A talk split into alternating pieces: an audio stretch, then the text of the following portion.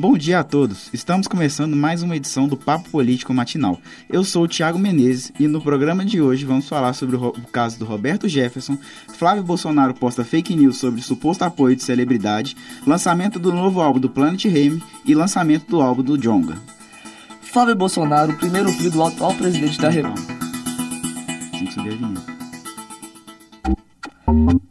Política.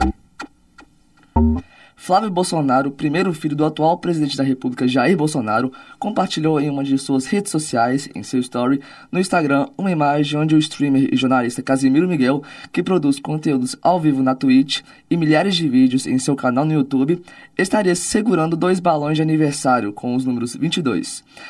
O político deu a entender que o streamer estaria remetendo ao número do Partido Liberal, PL, o mesmo de Bolsonaro. No entanto, Casimiro desmentiu em suas redes sociais, relatando que a foto não era real, mas sim que os números eram 2 e 9, a idade que completou na última quinta-feira.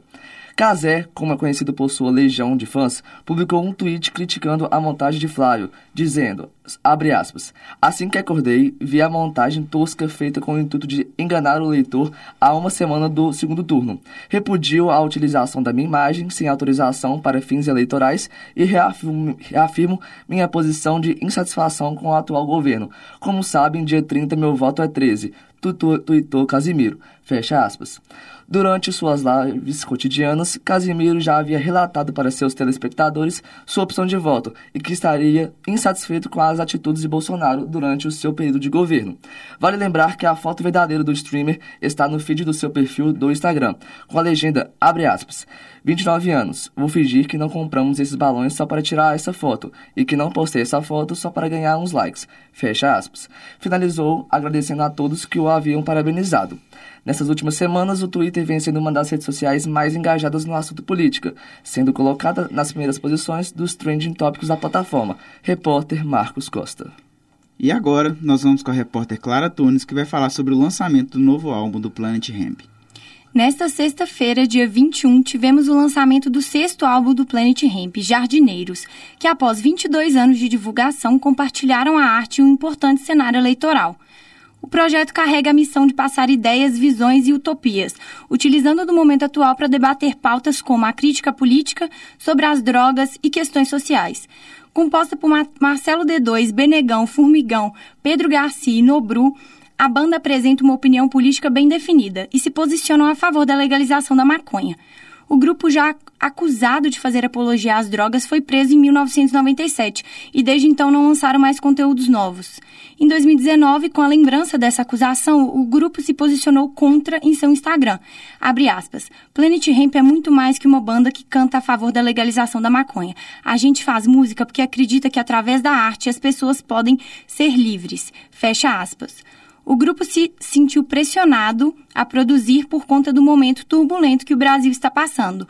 Abre aspas. O momento político cobrou nossa volta. Muitas pessoas nos falaram nos falaram que criaram interesse para ter consciência social por causa das primeiras letras do Planet Hemp.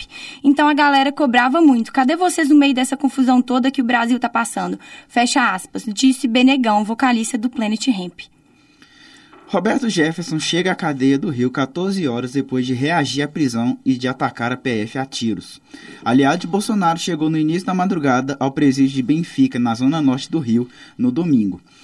Ex-deputado resistiu à prisão e atirou como fuzil e jogou três granadas, ferindo dois agentes, mesmo proibido de portar armas.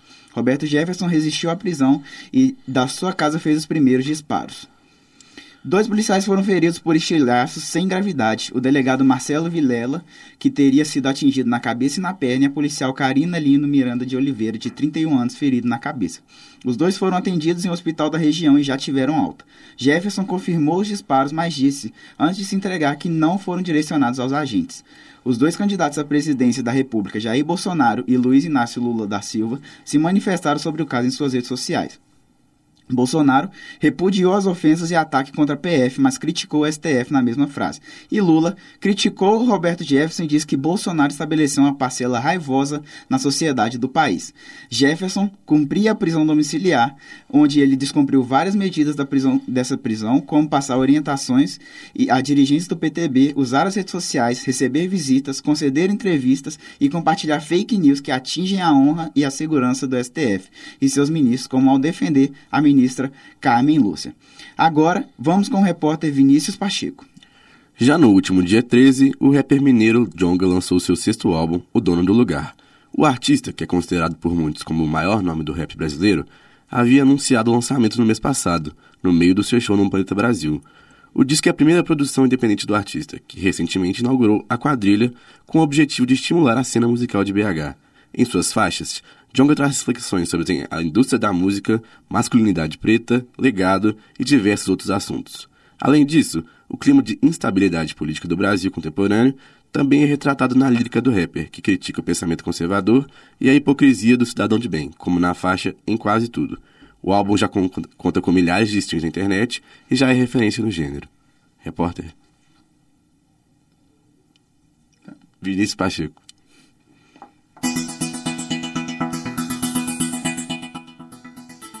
E assim encerramos o nosso Papo Político Matinal. Fique ligado em nossas redes sociais para informações diárias. Obrigado e até semana que vem. Apresentação: Tiago Menezes. Repórteres: Marcos Costa, Clara Tunes e Vinícius Pacheco. Produção: Davi Ângelo e Bruno Lobão. Trabalhos técnicos: Clara Costa, Arthur Rocha e Giovanna Orsino. E coordenação: Getúlio Nuremberg.